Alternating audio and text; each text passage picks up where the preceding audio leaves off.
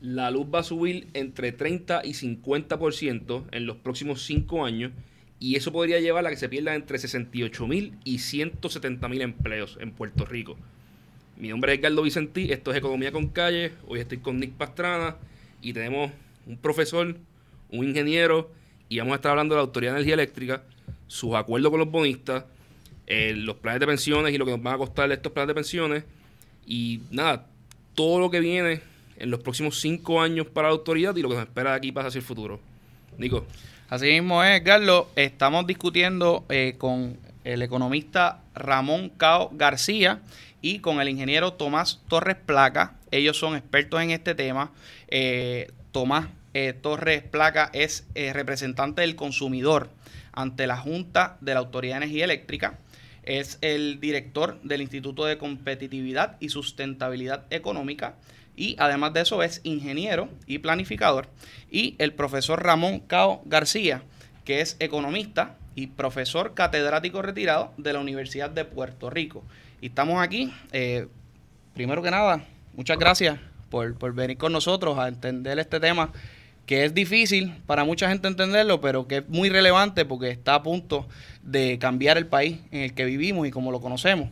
Eh, y nada, quería que Quiero, quiero empezar eh, con una columna que salió esta semana, eh, escrita por el, por el ingeniero Tomás Torres Placa, que dice que Puerto Rico está a punto de convertirse en el país con la luz más cara del mundo. Eh, y quería que nos explicaras un poquito más cuál es la magnitud de, lo que estamos viendo ahora mismo. Pues saludos Nick, saludos Carlos, profesor, y a todo el, el público que nos ve en, en, sus hogares. Pues mira Nick, ahora Puerto Rico es una de las jurisdicciones más caras de electricidad en Estados Unidos. Puerto Rico tiene eh, costo residencial de 21 centavos, básicamente, y el sector industrial lo tiene a 19.5 centavos.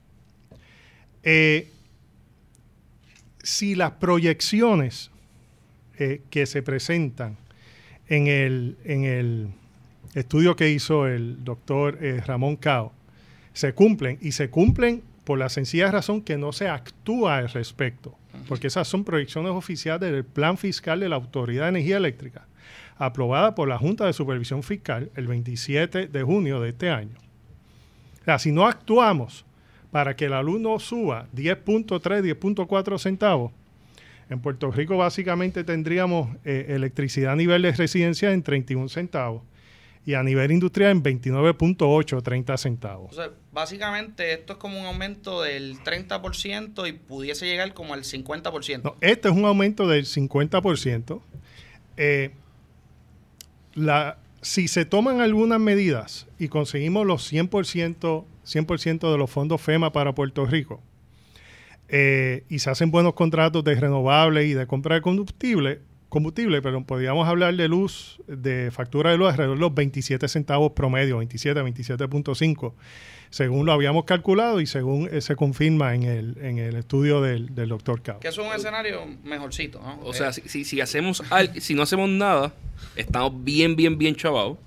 Si hacemos algo y, actuamos ahora, hoy, estamos chavos, pero, pero en vez de 50% más caro, es 30%. Bueno, si hacemos lo lógico, si hacemos, como dicen Castilla la Vieja, Edgardo, el low hanging fruit. Exacto. O sea, que nos vamos a, a Washington con el cuchillo en la boca, tenemos los mejores asesores, tenemos las mejores personas a cargo de hacer los estimados y de conseguir los fondos FEMA y conseguimos el 90% como se proyecta en el plan fiscal y hacemos buenos contratos de renovables o sea, no y buenos contratos de eh, compra de combustible, pues estaremos hablando de una factura de electricidad de cerca de 27 centavos promedio que conlleva una pérdida de cerca de 67 mil, 68 mil empleos y un declive en el Producto Interno Bruto, según el, estudio de Ramón Cao, de 12%, por encima de alrededor del 14% que hemos perdido en los pasados 10 años. O sea, que, el escenario stakes el, high, como dicen. El escenario más lindo es feo.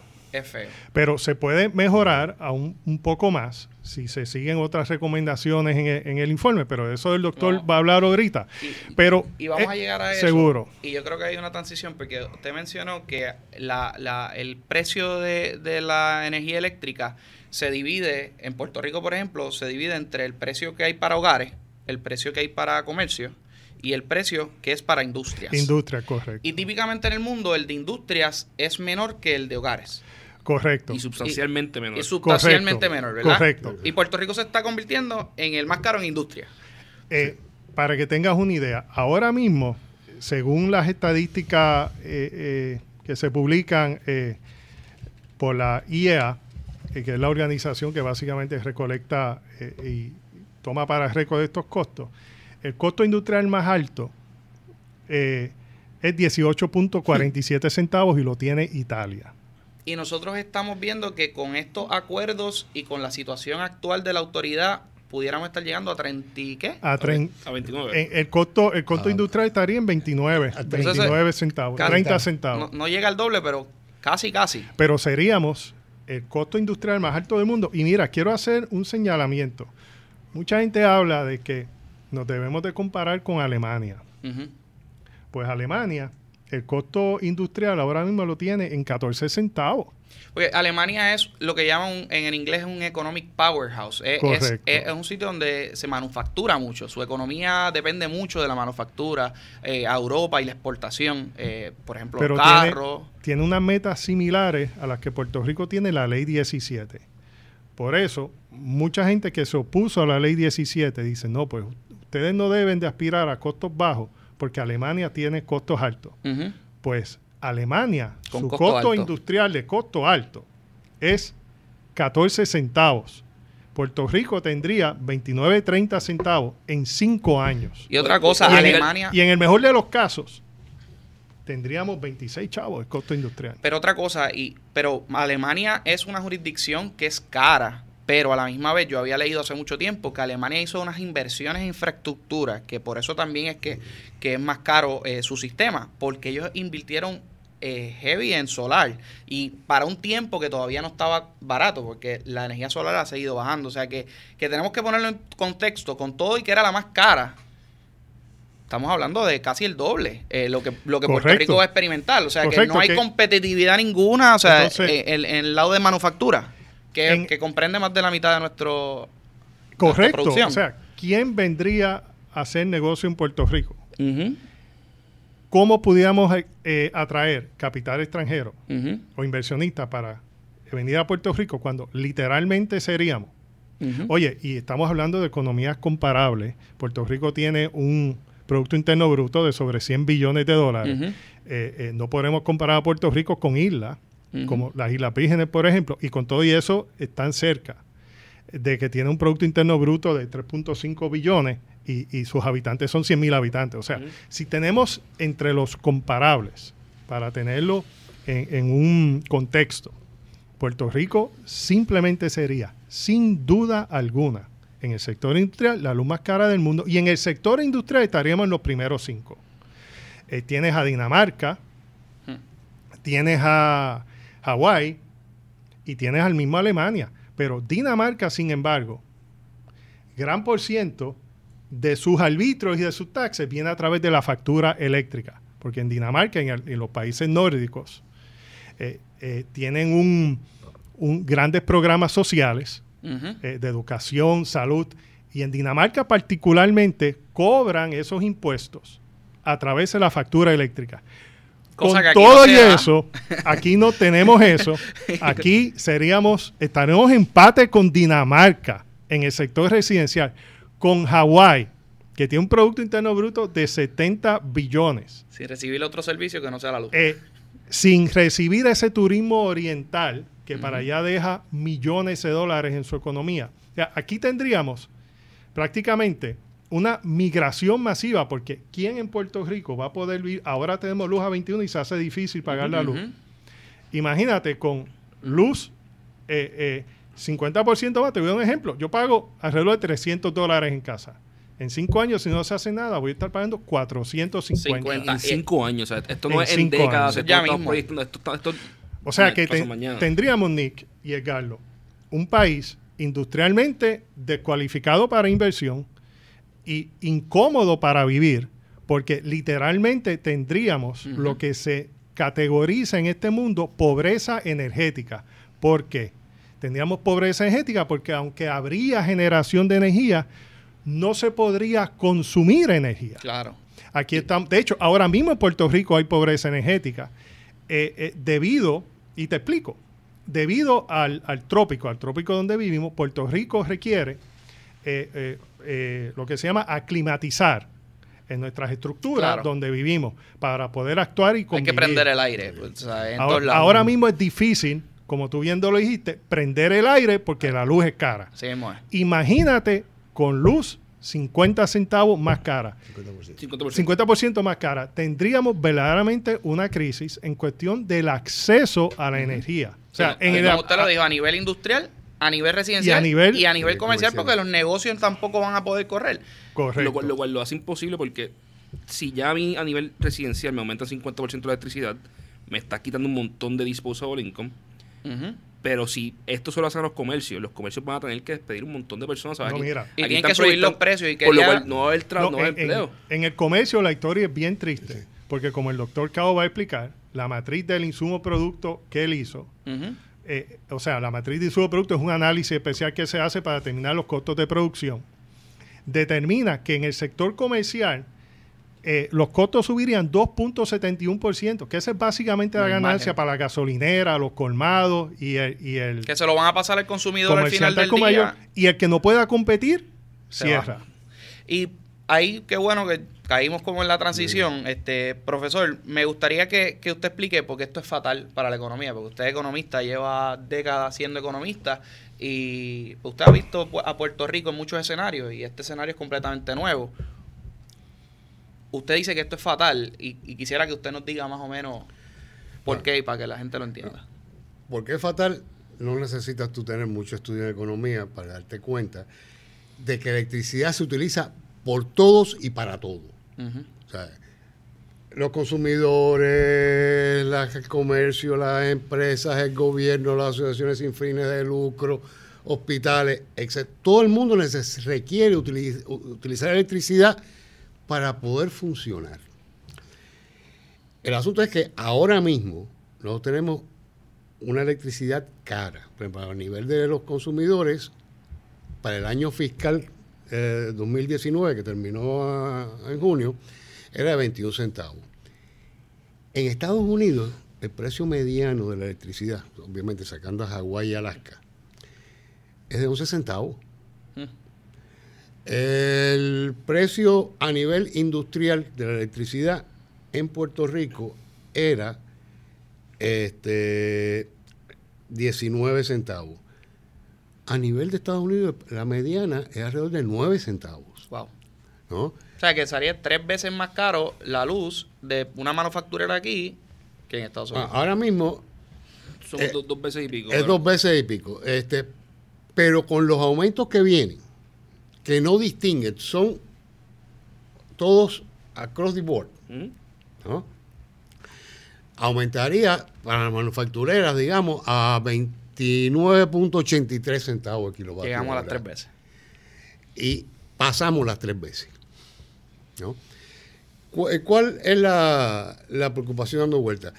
Mira, por eso mismo, nuestra capacidad para competir, y Puerto Rico somos una isla, y las islas vivimos. Las islas no somos autosuficientes. Nunca lo hemos sido ni nunca lo seremos.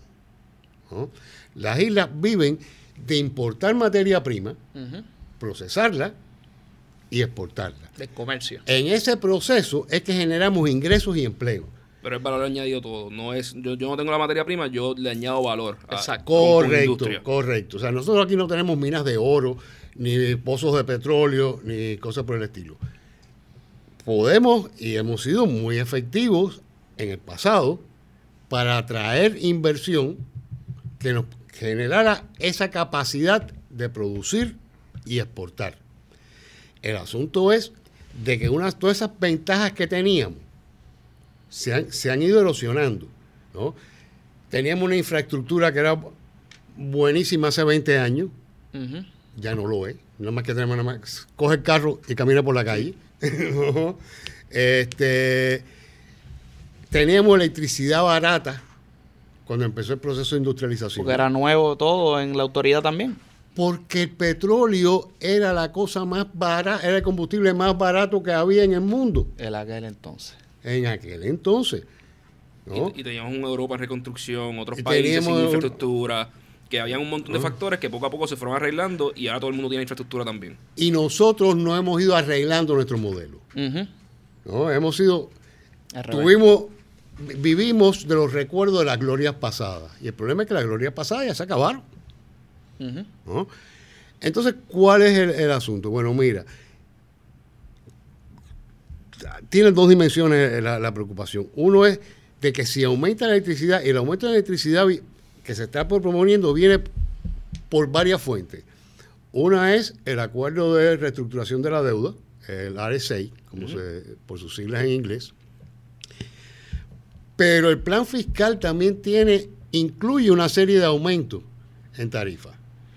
Este, y lo divide en dos categorías. Una es que no haya riesgo, y que no haya riesgo es que te lo voy a aumentar para pagar este, el, déficit actuarial de pe- del plan de pensiones de los empleados de la Autoridad de Energía Eléctrica. ¿no? Y ahí se van como dos centavos. Y, un déficit actuarial, para explicarlo un poco, es lo que no lo que se supone que, que, que el- que la autoridad por años hubiera aportado una cantidad de dinero al plan de pensiones de, de estas personas. Que no lo aportó. Nunca lo aportó, ahora hay, hay que hay que pagarlo en algún sitio. Y pues hay que pagarlo de, estos dos centavos. De la tarifa en este momento. Bueno, el plan fiscal dice que es de la tarifa, que hay que hacer algo para resolverlo, yo no tengo ninguna duda al respecto. Ahora, porque no está, entre las cosas que Moisés bajó de Sinai, no está diciendo de que hay que aumentar la tarifa para pagar pensiones. Eso es Mm. verdad. Eso O es sea, muy cierto. ¿no? Así que pueden haber otras alternativas que se deben considerar. Este, la siguiente cosa es, dice, bueno, y entonces nosotros al hacer el plan fiscal hicimos una serie de supuestos, nos dice la, la Junta de la Autoridad. Uno es que nos van, que la FEMA nos va a dar el 90% para modernizar la red de, de transmisión y distribución. Que son 16 billones que se necesitan. Que son arre- el número no, no está escrito en la 14 pared, pero de 16. 14 a 16 por ahí, sí. Pero eso no es evidente que vaya a ocurrir. Puede ser que FEMA solamente dé el 50%. Ah, si eso ocurre, pues ahí hay dos chavitos más. No, 2.8. 2.8 Y eso es chavitos un más. impacto grande, porque si estamos hablando de que el potencial de aumento es de 10 centavos. 2.8 es 10% de lo que estás pagando ahora.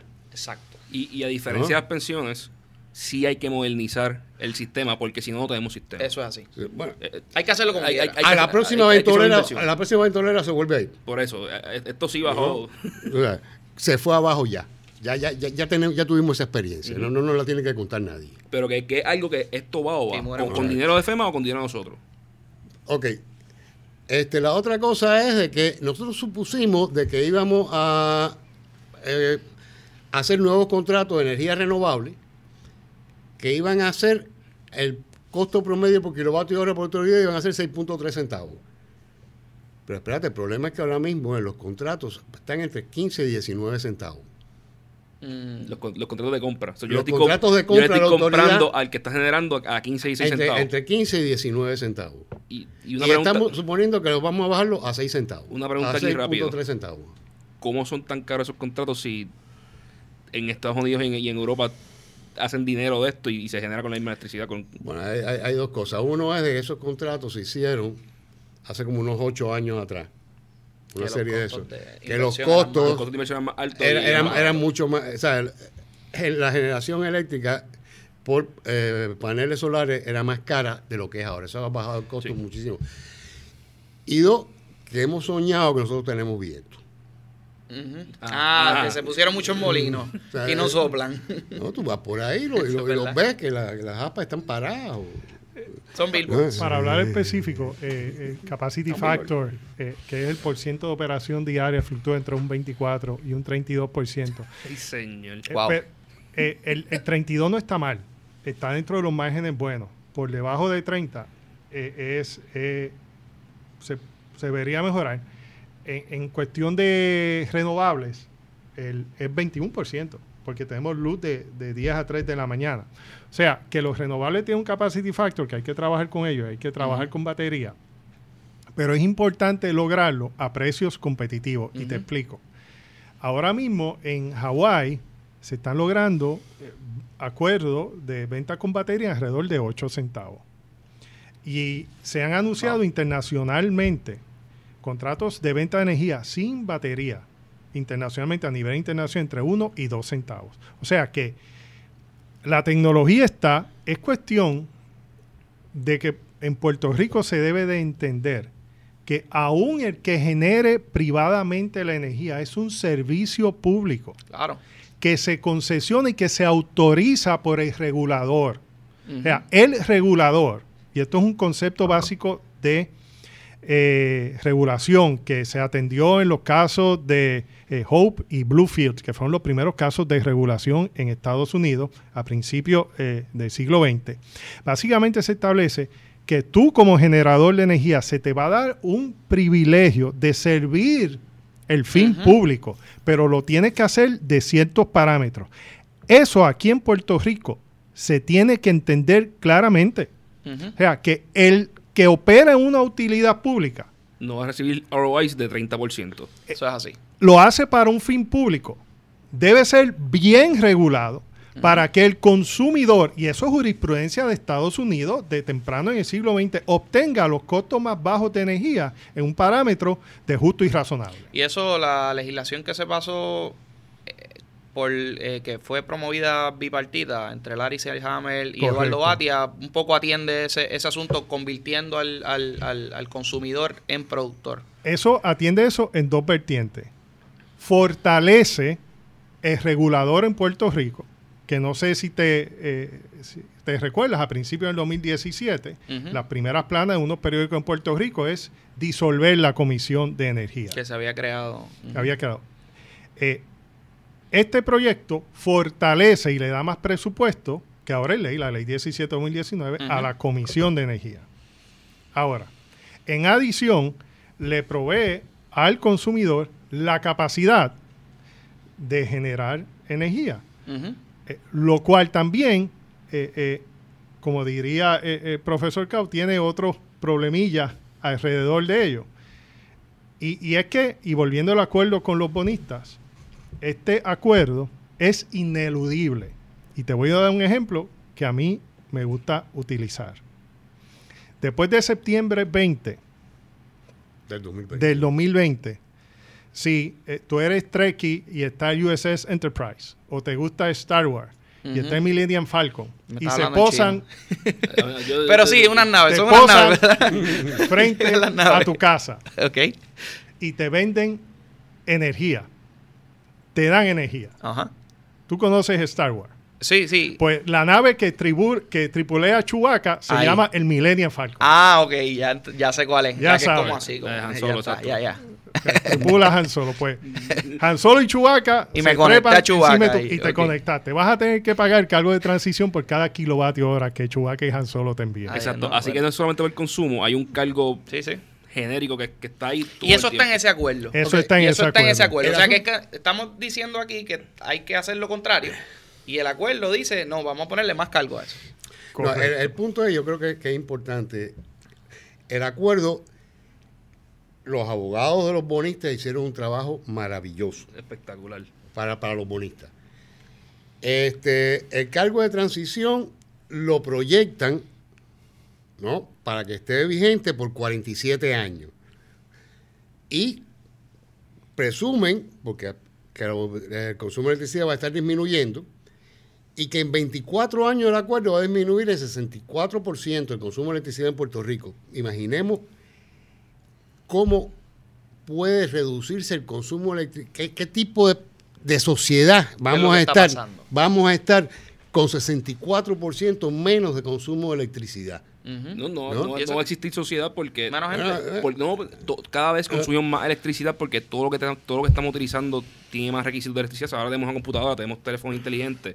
pero, también son más eficientes los equipos. Pero el problema, el asunto, pero el asunto con eso es de que cuánto, ahora hay un millón de negocios cerrados por ahí dando vueltas. ¿Cuántos negocios tienen más que cerrar para que se reduzca la electricidad, el consumo de electricidad en 64%? ¿Cuántas fábricas más tienen que cerrar para que se reduzca el consumo de electricidad en 64%? Y ellos proyectan eso, y a medida que van, que ellos proyectan, se va a reducir el consumo de electricidad, está aumentando el cargo de transición. Eso es una pregunta. y esto Eh, está esto- preestablecido. Eso está Correcto. en el acuerdo. Así que, es una aun- duda que yo aunque, tengo. aunque el, el bajón en el en consumo no se dé, el aumento como quiera se va a dar. Correcto. Y como yo proyecto Eh, 24 ay. años para adelante. No, como yo proyecto 47 años para adelante, yo puedo decir cualquier cosa, porque de todas formas no voy a estar aquí. Ni ninguno de nosotros va a estar acá. Ahora, la cosa es que va a haber consumidores que van a estar pagando esos aumentos. ¿no? El asunto es que es ridículo tratar de hacer proyecciones a tan largo plazo. Nadie puede predecir con ningún nivel de razonabilidad, ya, ya, ya no de certeza, sino de razonabilidad, qué le va a suceder a un país dentro de dos generaciones. Que eso es de lo que estamos hablando, dos generaciones. Y- Ca- Y, y abundando un poco en eso, mira, a- ahora mismo, eh, eh, eh, Nick, el sector eh, comercial es como un 41, 42% del, del De- consumo total. El industrial como 12 o 13. Entre esos dos tienes 55% de la carga completa que se consume en Puerto Rico. Si todos esos dos sectores eh, eh, en, en- en- en el argot ener- energético se dice defect, o sea, que se van del sistema, bien sea porque o cierran su negocio, se van se van o se van a renovables, eso tú tienes un 55%. El plan fiscal proyecta un 64.5% en 24 años. O sea, que, que es algo que se debe de, de ver. Y, y su estudio da una, una solución, una posible solución. Damos opciones. Primero, y ahí llegamos al segundo punto. La cosa que nos preocupó es de que ni el plan, ni el- la propuesta de reestructuración de la deuda, ni el plan fiscal explican las consecuencias de lo que proponen. O sea, cuáles son las consecuencias de lo que se, que se quiere, de lo que ocurriría en el país. Pero profesor, eso es porque no se estudió. O sea, Eso- porque, porque hay un estudio, mi pregunta, ahora mismo, al sol de hoy, hay un estudio público Yo te, económico. yo te contesto, yo te contesto. Cuando eh, se publicó el, el estudio de Lisa Donahue, que más o menos era la misma vertiente, en aquel momento se proyectó 3.1 centavos, No se generó ni se publicó ningún estudio. Ahora, de, de efectos. en ningún estudio Económico de que los efectos que De los efectos conllevaba el implantar estos aumentos en la economía de Puerto Rico. Eh, cuando se trae este, no se ha este, este nuevo acuerdo con los bonistas, no se ha presentado ningún acuerdo en ningún ámbito Ningún estudio que para- sustente. De hecho, hubo una vista en la Corte Swain, que es la corte donde se también estos procesos de quiebra de la Autoridad de Energía Eléctrica, la, la corte de la juez Laura Taylor Swain, el 12 de junio de este año, es unos meses atrás. Y la juez fue bien enfática en señalar eso mismo, de que... eh, La misma juez tuvo que decirle la- al gobierno de Puerto Rico, ustedes no han estudiado esto. Qué, bueno que llegaron a un acuerdo. ¿Dónde está el efecto de eso? Exacto. Dice que no se señalan los estudios y fue bien enfática en señalar a la Junta de Supervisión Fiscal y a los government parties, o sea, a, la- a la- a las entidades de gobierno que son eh, AFAF, la Autoridad de Energía Eléctrica y la Junta de Supervisión Fiscal. Se les dijo, miren, ustedes no tienen ningún eh, eh, estudio que refleje el efecto. Y en adición, hay una serie de leyes que nosotros una vez hicimos una evaluación, son eh, eh, eh, sobre 15, 14 leyes que hay que enmendar o modificar para que este acuerdo con los bonistas se pueda llevar en efecto. Pero es bien importante que la gente entienda porque estamos hablando de un estudio. Pero este estudio, Correcto. si me permite, que, el en profesor en y el, en el, en el video. que, que el economista Ramón Cao y profesor y catedrático comisionó, fue, eh, fue comisionado por usted, de su propio pecunio. Usted pagó Correcto. este estudio. Si no, nosotros ahora mismo no supiéramos todo lo que estamos hablando del 30%, del 50% y, y sus repercusiones sobre la economía. O sea que a ese nivel está eh, la falta del deber de fiducia de la gente que nos está representando ante, ante todos estos intereses eh, de, de los bonistas. O sea, a, que a a- un montón de niveles, porque aquí está, aquí está la Junta de, Super- de Supervisión Fiscal, en la cual se gastan millones de dólares al año, o sea, decenas de millones de dólares al año, y tiene asesores, Claro. y, puede, y puede comisionar esto. Estos son asesores financieros. Aquí está el Senado, aquí está el, el- el gobierno central, ¿sabes? Aquí, aquí hay un montón de personas que debieron, incluso la, la, misma autoridad de energía eléctrica puede comisionarlo. Y, Y- todo el mundo le ha pichado a este asunto Sí. de vamos a ver qué pasa con la isla cuando subimos el precio. Exacto, Y- y exacto, Edgardo y, y- y Nick. Lo, lo que se propone con este estudio, como he escuchado al, a- al doctor Cabo decir muchas veces, no es eh, pretender que tenemos el, sar- el sartén por el mango, sino es promover una discusión. Por si eh, eh, hay otro estudio, pues discutirlo y ver. Claro, Pero sí. definitivamente subir la luz 10 centavos o, o subirla 5 o 7, como se evaluó en el estudio. El estudio propone varios aumentos. El de 2, que él propone el doctor Cao. El de 3.5 3.7, que es el, el- el acuerdo con los bonistas solo. Luego viene uno de cerca de 7 centavos, que es con algunas premisas del plan fiscal, y el de 10, que contiene todas las premisas del plan fiscal. Se, pro- se presentan todos esos escenarios y se evalúan. Si se presenta otro estudio similar, pues mira, ahí se genera una discusión y a través de la discusión vienen las ideas y las soluciones. Y, eso es lo que preocupa- buscamos. Lo que a mí me está preocupando ahora mismo es que estamos cayendo en juego de lo financiero. Edgardo estudió finanzas.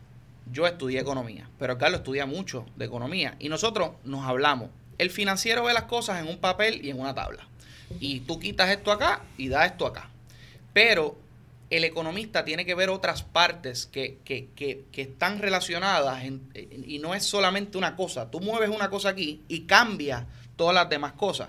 Y nosotros tenemos ya, porque en el mundo no somos la primera autoridad que quiebra, ni somos el primer país en quiebra, ya tenemos unas metodologías de análisis de sustentabilidad de la deuda.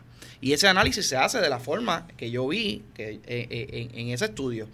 Se tienen que, ver, que es y el mismo sobre modelo todo que, que en la autoridad. Stiglitz para su estudio Claro. más o menos. ¿sabes? De- Esto se está tratando como si fuera una economía, una, una compañía cualquiera, una economía, una compañía privada.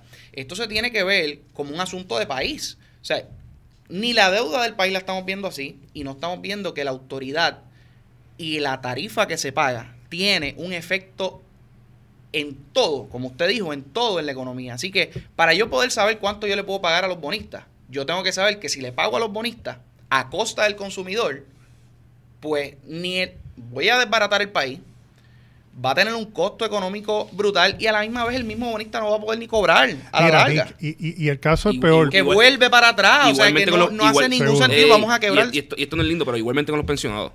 O sea, Sí, decir sí. que los pensionados me van a aumentar el costo de, de la electricidad por 10% es. O sea, es- No, y hay que, major- como usted it's dice, hay que buscarle la vuelta Hay- porque hay a lo mejor se puede resolver de una forma que no sea con la factura, porque la factura sabemos que va a tener un impacto sobre la economía Mira, grande y, y- y- se multiplica. Y con eso te quiero decir dos puntos.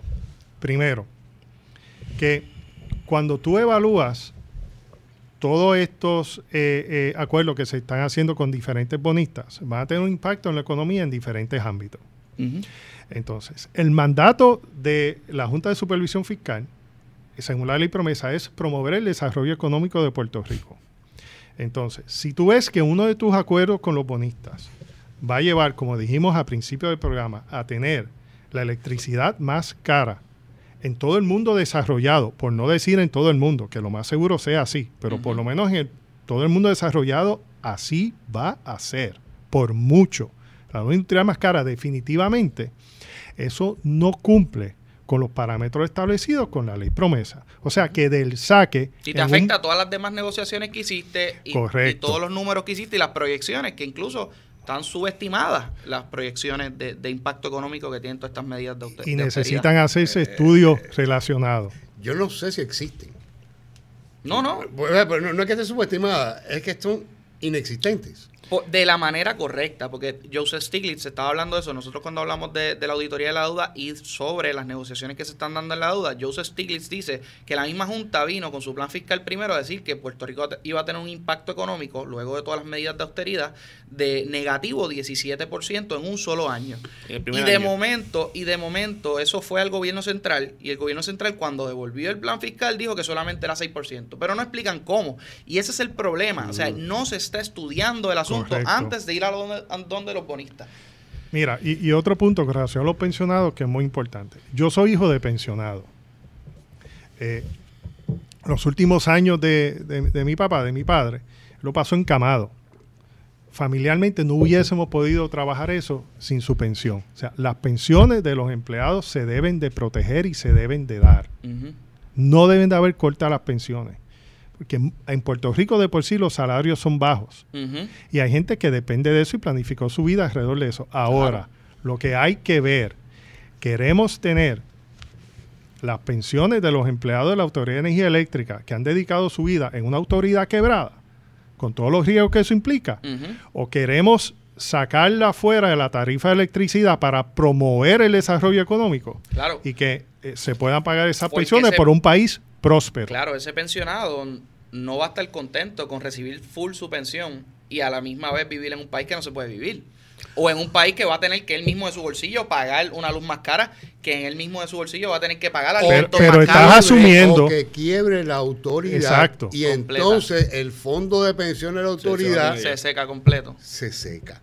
O sea, que Y, estás o sea, asumiendo que que va a haber una hay eh, un eh, efecto autoridad de energía eléctrica Mm. eh, operable, lo, lo Eh. cual no necesariamente es correcto. Que ese es precisamente el punto. Y el punto básico es decir, mire, estas cosas se deben estudiar y decir y fundamentar. ¿no? Aparte, y ahí déjame regresar un poquito para atrás al, al- al acuerdo, porque el acuerdo, como dije, es maravilloso para los bonistas. Te vamos a pagar el, el 87.5%, el 77.5% de la deuda. Porque es 67.5 Y más 10. 10%, que, que es un Más segundo 10. bono.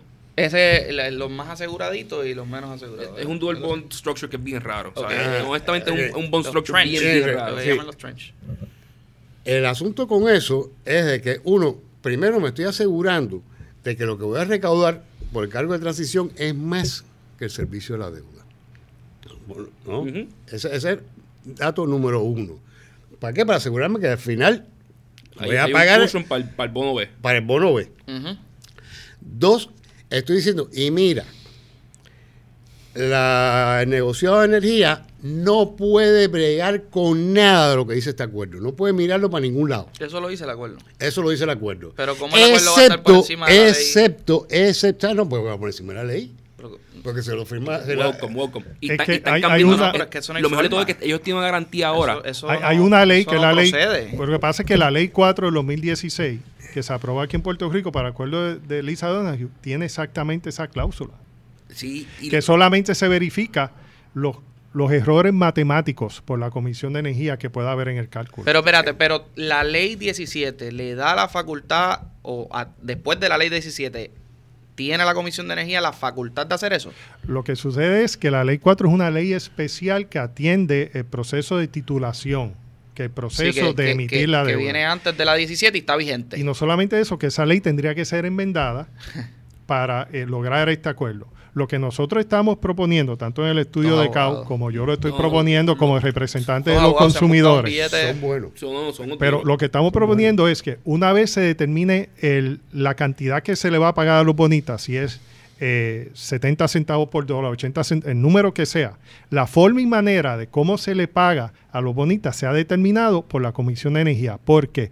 Porque es imposible tú poder proyectar cuál va a ser la demanda en 20, 25 y Eso menos que seguir 40 años. Eso no puede ser una, una negociación que nos vincule por 47 Correcto. años. En no- adición, la forma que se negocia este aspecto en específico, tú multiplicas y tú haces un cálculo inicial de servicio de la deuda versus lo que se recoge por el pago y es mucho más. Mm. O sea, eh, aún en los primeros años, lo que se recoge del cargo de transición es mucho más del servicio de la deuda. Hay quien Y la- y la- En arroyo habichuela hay mucha, hay mucha grasa por si eh, el efecto si del cargo de transición es calculamos que mal. hay- haga, Exacto. Haya es mucho... peor, ya yo tengo los chavos al lado de acá. Y si miras el acuerdo de es bien similar a la estructura. Sí, ellos saben Sí, que esto o se sea, va la, la a- estructura, la, estru- la a estructura que están usando son bien similares. Eh, da un montón acá, yo lo guardo en un potecito para que cuando esto empiece a fallar, yo empecé a sacar los chavos del pote que ya estaba y seguir, y, se- y seguir cumpliendo con los, con los pagos. Ahora mismo, en el acuerdo actual, como usted mencionó, pero en promedio más o menos, ¿cuánto es el haircut o cuánto se está recortando la deuda? Como un Se- se- 25%. 22%. 22, Es- 30%. 22.5. 22.5%. Ahora mismo es 22%. 22.5. Y, y después de hacer su estudio, usted concluyó que el recorte debe ser de 40%. Ok. La cosa es de que, ¿por qué debe ser recortar 22.5%? No lo explican, no lo sé. Ellos no tienen un Eh, estudio ellos- ellos económico. dijeron, este fue el mejor eso. acuerdo que logramos llegar. Ajá. Pero, y Dios pero- lo bendiga. Pero, Y ajá. con bombos y platillos redujimos la deuda. pero, pero Ok. nunca se hizo el estudio de, ok, ¿cuánto puede pagar la autoridad? Sin que el país se escocote. O cuánto O sin que la autoridad se o cocote. cuan- que- También. Y la forma correcta de hacerlo, o la, o la más sensible, es cuánto pagan entidades similares Eh, que funcionan bien en otras jurisdicciones que, que se pueden Que comparar. ese es otro tipo de análisis de sustentabilidad de la deuda, que es como se que hace también. que lo hace otro- el estudio Sí, Sí, sí, que eso se Claro, por ahí está, que dice el Natural Average, creo que era punto 30. y- del APPA, del Bueno, sí, American no, Public pero- Power. pero- pero está en- eh, bueno, el promedio nacional de la relación de deuda activo es de 32.1%, pero eso no es razonable, porque ahí se incluyen a un montón de pequeñas compañías de electricidad que son cooperativas y qué Sí. sé yo. que, eh, eh, después de analizar diferentes cosas, qué es lo más cercano de la información disponible, qué es lo más parecido a la Autoridad de Energía Eléctrica. Bueno, alguien que genera su propia electricidad y que tiene más de 100 mil clientes. Y ahí la relación es 56.3%. de sus activos se puede, eso mismo, ese valor se puede pagar a deuda. Se puede conve- la deuda no debe exceder el 56 punto- el, el 56.3% de sus de activos. los es un activos. debt to asset ratio. Sí, sí. Ajá, Correcto. de- sí, literalmente. Ahora, ¿eso qué, qué significa? Bueno, los activos totales de la autoridad al 30 de junio del 2016, que es el último estado financiero que existe, Y que, es punto, antes, y que es antes de María. ¿Qué pasó después de María y qué ha pasado con los fondos de FEMA? ¿Qué sé yo? No, nadie lo sabe. Hay que saber cuántos activos tiene la autoridad ahora mismo. Para eso, pues entonces, si se hace eso, pues se está hablando de que el maxi, la- lo razonable que podría pagar la autoridad si, si todavía tuviese esa cantidad de activos, ¿no? Sería eh, aproximadamente, espérate, déjame ver por acá. Eh, ok, sería el 51.2% Eso es lo más que se puede pagar. de, de la deuda vigente actual, que es de alrededor de 9 mil millones. Que sería un haircut de 49%. Habría que ser un haircut de 49% en vez de 22%. Hay que cortar la deuda por la mitad. Para ser sensible, Pero equivale a un pago de principal de 4.7 billones y un servicio a la deuda de 281 millones al año, al 5%. O sea Y que yo- se pagarían los como- intereses. Y yo como quiero decirle ahí que Dentro usted está concediendo a ellos, pero si yo estuviera negociando, yo era el argumento. Estas compañías que tienen un 58% de debt to assets, ya son compañías que funcionan y sus activos están funcionando y no tienen que hacer una reinversión gigantesca en infraestructura. Al Puerto Rico tienen que hacer todo eso. Yo diría, mira, pues me hace falta un debt to asset ratio más bajito para cuando coja los- el dinero prestado para poder invertir en infraestructura, caer ahí. O un número cercano. Exactamente ese tipo de cosas es el propósito del estudio. De que empecemos a tener discusiones así. De que pongamos a decir, bueno, vamos a empezar a hacer discusiones informadas. De que no es lo mejor que podemos llegar o lo mejor que llegamos o tenemos un acuerdo de caballeros. No, no, no, no, no. Aquí tenemos que tener el país por delante. Está corriendo un país. ¿no? Aquí tenemos que tener un país por delante que tiene un montón de gente, ¿no? Y que debemos ser responsables todos de lo que hacemos. ¿no? Y este es el tipo de, de discusión es precisamente que, pro- que propone el, que propone el estudio. Por eso también decir, bueno, mira, y como es ridículo tratar de proyectar a 40 años, es importante de que el negociado de energía tenga una función clave en estar revisando esto. Que el costo de transición que se establezca para pagarle a los bonistas, que- que sí hay que pagarle. ¿No? Hay que pagarle algo y hay que reinvertir en infraestructura y hay que pagarle a los pensionados. Eh, eh, O sea, hay que hacer un millón de cosas. eh, Esto va a aumentar sí o sí. No estamos en mejor. eh, Claro, el problema es cuánto podemos aguantar. Exacto. ¿Cuánto podemos aguantar? Este, que la Comisión de Energía periódicamente, todos los años, cada dos años, con lo que se determine, ¿no? revise el cargo de transición y lo aumente o lo reduzca para que sea adecuado para pagarle a los bonistas el, el servicio de la deuda. Y eso se tiene que hacer así, esa estructura tiene que existir desde hoy, porque si no lo estamos ni viendo ni contemplando, vamos a tener el mismo problema que eh, e- y ellos lo saben. Ahí vamos a respetar están instituciones del país. Que están antes. cobrando No, y, y- y en el negociado existe. Lo que hay que hacer es algo sencillo. O sea, el negociado existe y existe la ley 17. Ya el marco regulatorio existe y ya tenemos un negociado de energía a cargo de eso. Lo que hay que hacer es cuando se vaya a enmendar la ley 4 2016 para que se pueda dar este proceso, establecer claramente el rol de la Comisión de Energía va a ser uno activo, no uno pasivo. Una vez se determinó el, la cantidad que se va a pagar a, los bonistas, la forma y manera, oye, como pasa en todas las comisiones de energía en Estados Unidos y en el mundo desarrollado. Eso se determina por la Comisión de Energía. El pretender que pagar, determinar la forma y manera de, de lo que se determina en un tribunal de quiebra pagar en un acuerdo que proyecta algo de 47 años, yo te diría que es algo eh, eh, eh, insólito. No, no sé si ha pasado Pero anteriormente. Los bonistas lo saben y es que Seguro.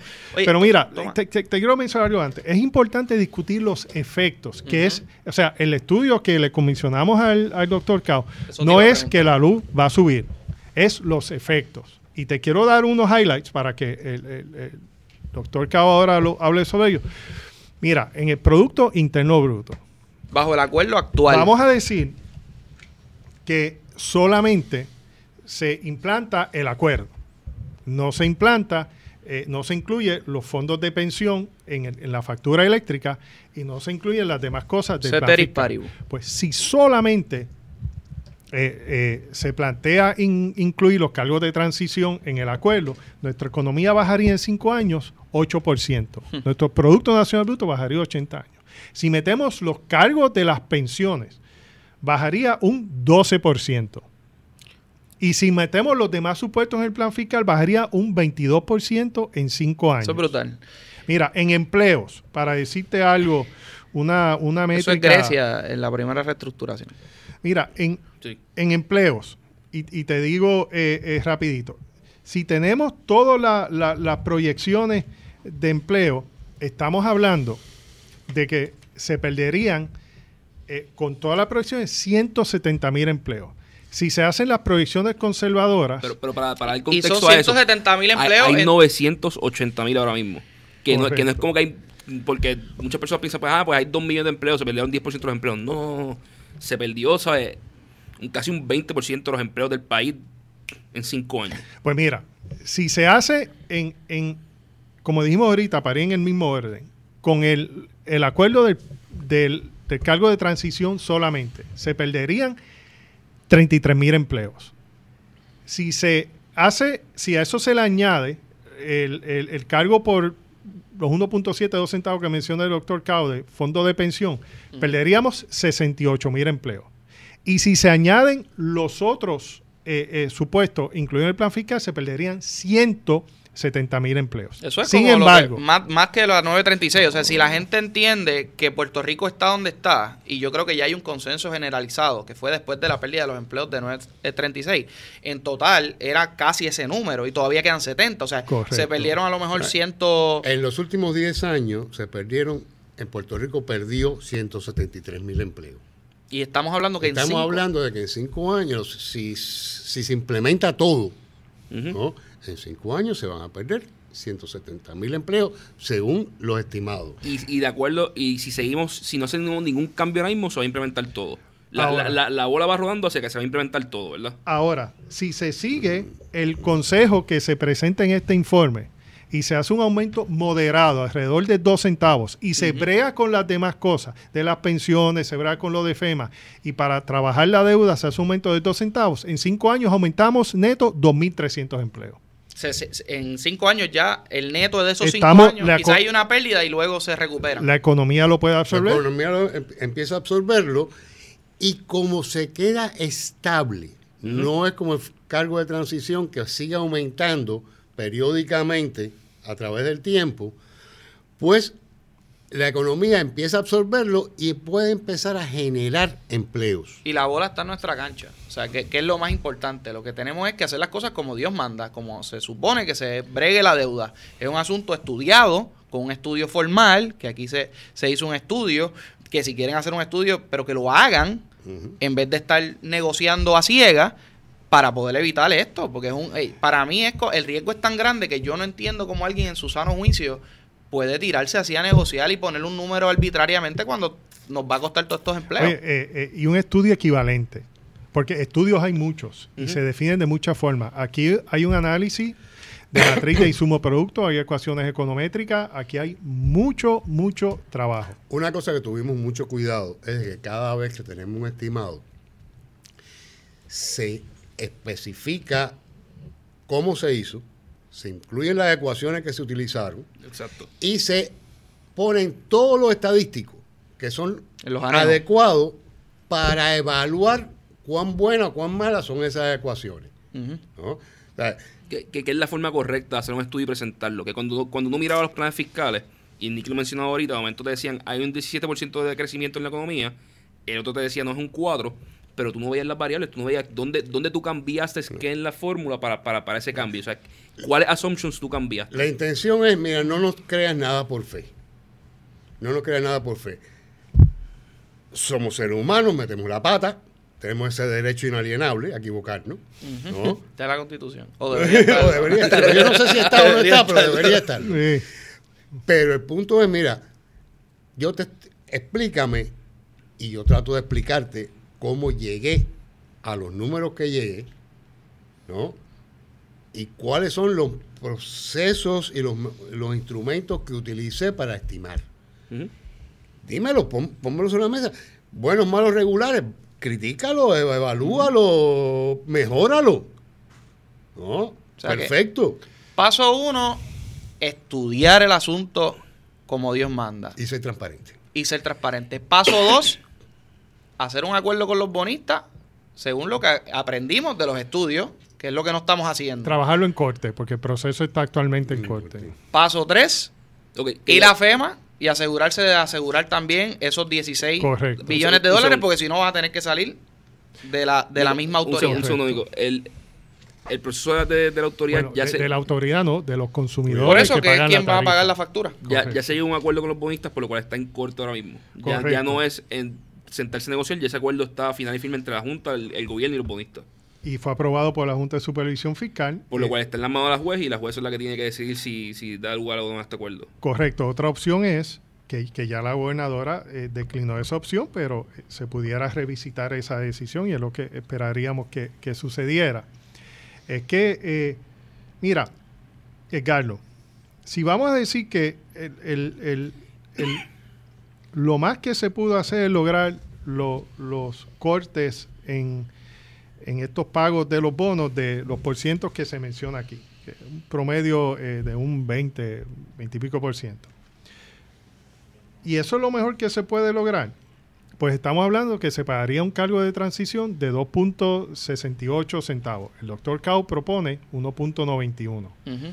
un número intermedio, pues sí se puede lograr bien, pero aún manteniendo ese número, aún manteniendo ese número, la forma en que se administra el pago crece ese número exponencialmente y lo hace eh, eh, onerosamente, algo extremadamente oneroso. O sea, que vamos a decir que Que Si no se puede bregar el acuerdo y estamos ahí, con el acuerdo, pero En el lado administrativo puedes mantener esos bate. 2.68 centavos fijos que lo administre, que lo determine la Comisión de Energía, Eh, eh, y ahí aminoramos bastante, y el, el resto de los cargos, las pensiones, hay que protegerlas, hay que buscarlas, pero vamos a ver si las queremos tener en una autoridad quebrada o si las queremos en una economía vibrante, donde una economía, un pueblo que esté echando para adelante, creciendo económicamente, pueda pagar las pensiones de sus retirados. Y lo tercero, asegurar los fondos FEMA. Si hacemos eso, puede haber crecimiento económico. Pero si dejamos las cosas como están y dejamos el acuerdo tal y como está, estaremos hablando que en cinco años tendríamos un aumento eh, casi, eh, casi no, dos veces lo que se propone en el, en el informe CAO, porque subiría a, tres- a 3.7 centavos. La cosa es que estos son temas que, aunque son un poco engorrosos, un poco técnicos, son temas que todo el mundo va a ver el resultado de lo que estamos hablando y lo va a ver en sus casas y lo va a ver en su bolsillo. Y no es en su bolsillo de, ay, tengo menos para ir para el cine, no, es que te vas a tener que ir del Mira. país. O sea, y yo creo que eso es lo que la gente tiene que entender, que a lo mejor nos ven aquí hablando de números, de esto y de lo otro, Pero, mano, si ustedes no prestan atención a esto y no se enfogonan y no se indignan y no exigen a esta gente, esto sigue en la página 30 del periódico Pero- y a nadie mira, le importa y no mira, se- Nick y- o sea, y. Tenemos otro país. Nuestro jíbaro tiene un refrán. Nuestro jíbaro es bien sabio. Y él tiene un refrán. Dice, en guerra avisada no muere gente. Yo creo que no debemos de esperar a que en el 2024 haya una crisis y que la gente no pueda pagar vez y media lo que está pagando de electricidad, hayan protestas en las calles y estos acuerdos estén firmados. Era muy difícil. En la Grecia clásica, ese refrán se decía de manera diferente. Gobierna el que puede prevenir la crisis.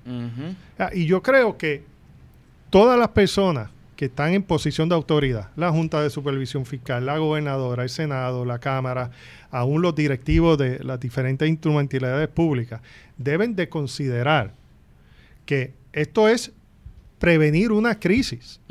Y en esa medida es que se debe de actuar. El único problema que yo le veo es que los políticos a los que estamos acostumbrados ven esa crisis muy lejos porque es más de cuatro años. ¿Me sigue? O sea, y, y por ahí es que yo creo que ya la gente es la que tiene que, que brincar y la gente de ahora tiene que imaginarse ese escenario porque probablemente la gente esté pensando en quedarse y criar sus hijos en Puerto Rico y va a ser imposible. Así que por ese lado, pues qué bueno que haya gente como ustedes que nos estén abriendo los ojos y estén poniendo su grano de arena y de verdad lo que usted hizo con lo del informe y ¿sabes? Sí, no, financiar Eh, el informe. financiar el informe y usted también dedicarle todo ese tiempo usted está retirado o sea para mí es un acto heroico y de verdad les agradezco no solamente por estar aquí pero como puertorriqueño y nada mano que más gente escuche esto y que se activen porque hace falta ¿Quién la, sacaron el estudio?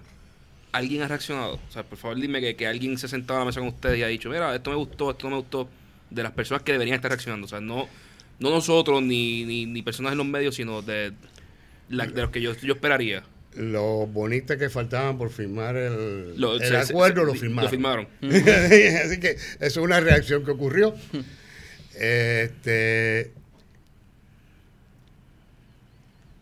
esa es la única reacción que, que yo sé. No sé si tú sabes. Salió en el periódico un artículo de la Junta de Supervisión Fiscal haciendo un, un análisis legal, ¿no? Que, Sí. que Sí, se tenía abogados a un asunto sí abogados y financieros convirtiendo un- el, el asunto en un análisis legal. Pero sin embargo, como bien tú dices, esto es un análisis de país eh, donde no solamente el nivel de fiducia, sino el deber de diligencia debe estar claro. Y lo que aquí debe pasar es que en, en- en estas instrumentalidades, como la Junta de Supervisión Fiscal, la Autoridad de Energía Eléctrica y otras, debe haber un economista en jefe. claro Mira, cuando nosotros vamos a, a exponer el tema de electricidad en Estados Unidos, vemos que muchas de las utilidades públicas tienen doctores en economía, como el doctor Cao, que son sus economistas en jefe, para dictaminar una estructura de precios que tenga un sistema económico financieramente viable. Eso hace falta en Puerto Rico porque el economista ve, el, al igual que el planificador, ve el aspecto macro. Ve el micro, pero ve el macro también. O sea, lo ve, ve los efectos en los diferentes sectores y puede ver si yo subo electricidad aquí, el efecto por el otro lado y se puede hacer unos balances, que es lo que nos hace falta aquí en Puerto Rico, de, de no solamente ver esto desde un punto de vista financiero o contable, ujú. Eh, sino verlo desde un punto de vista de impacto. Y, y por alguna razón también la gente cuando uno le habla de esto no ve el impacto de la autoridad, como dice, ah, pues la luz me va a salir más cara, pero no saben que también el pan le va a salir más caro, la leche le va a salir más caro. Sí, hay un efecto Eh, su- el negocio de su primo se va a quebrar, o sea, como la gente to- com- como que no capta, y yo creo que en María lo captamos, que la luz está en todos lados. Correcto. La gente no capta eso todavía. Y yo pienso que cuando la gente capte eso, se va a dar cuenta que, espérate, sí, esto tiene su efecto en todo. Y, y para mí, pues, eso es parte de lo que hace falta. Bueno, yo creo que muchas gracias, Tomás Placa y al doctor Cao por estar con nosotros hoy. Esto fue Economía con Calle. Yo genuinamente estoy triste después de leer esto. Yo, yo, o sea, a mí, yo lo veo y me, me duele como puertorriqueño y como ser humano ver esto Y que sea tan claro y que nadie lo hable y que no se esté di- te- deteniendo discusiones. Porque quizás, No, que al revés lo celebren, porque lo, he- lo he visto en estos días celebrándose en los medios. Sí, que llegamos a un acuerdo. Estamos llegando a un acuerdo. y le estamos metiendo mano a los bonistas, como si les, realmente le estuviesen metiendo mano a los bonistas. O sea, yo venía, yo venía escuchando eso en el, en el carro eh, cuando vine eh, en, un- en un medio principal del país en la radio y, y decía, o sea, después de leer esto, yo me, pude- me, me molesté. O sea, no, estaba alterado. Llegué al sitio donde iba a ir alterado porque es que no, estábamos dormidos. Y pues, nada, qué bueno que hay gente como usted y vamos a tratar de multiplicar esto y que llegue a, la- a las mayores casas posibles para que la Y gente se crear una discusión. Que Eso el- es lo que hay el- que hacer. el- Y eso es lo que hay que el hacer. intento del estudio para lograr soluciones. Y por eso yo, yo personalmente le agradezco esta oportunidad porque es precisamente eso. Yo creo que en este país debemos tener discusiones informadas y debemos informarnos todos y de verdad sentarnos a discutir. Ujú. O sea, hablando se entiende la gente. Vamos a sentarnos a hablar, pero hablar con información. No como el Chapulín Colorado, yo opino. Sí, aquí todo el mundo cree en algo. Sí, Yo sí, creo. sí, Y esto no tiene nada que ver con política, ni, ni, ni, ni con religión, ni con visiones de- de- que, que cada cual pueda tener. ¿no? Esto es algo que afecta a todos y cada uno de la gente que caminamos en esta isla. Así mismo es. Bueno, Pues nada, muchas gracias. Acabamos. Búsquennos en Economía con Calle en todas las plataformas de podcast. Edgardo Vicente y Nick Pastrana. Hasta la próxima.